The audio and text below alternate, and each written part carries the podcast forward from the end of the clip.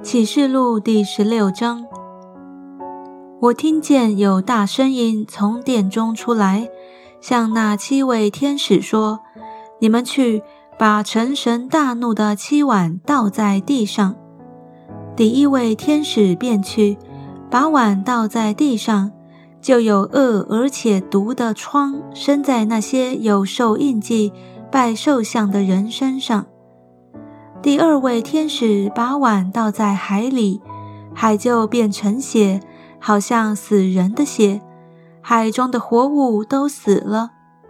第三位天使把碗倒在江河与众水的泉源里，水就变成血了。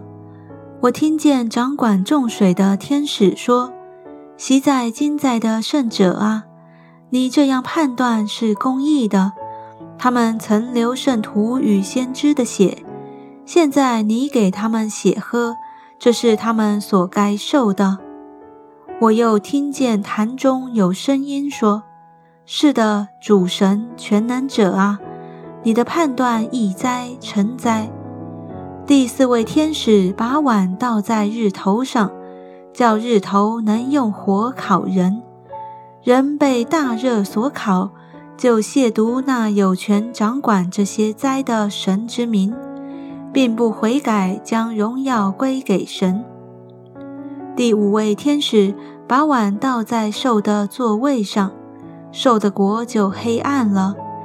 人因疼痛就咬自己的舌头，又因所受的疼痛和生的疮，就亵渎天上的神，并不悔改所行的。第六位天使把碗倒在幼发拉底大河上，河水就干了，要给那从日出之地所来的众王预备道路。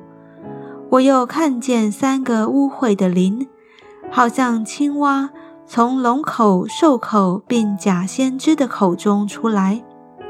他们本是鬼魔的灵，施行奇事，出去到普天下众王那里。叫他们在神全能者的大日聚集征战。看哪，我来像贼一样。那警醒看守衣服，免得赤身而行，叫人见他羞耻的有福了。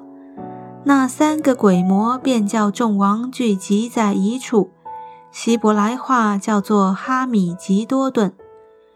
第七位天使把碗倒在空中。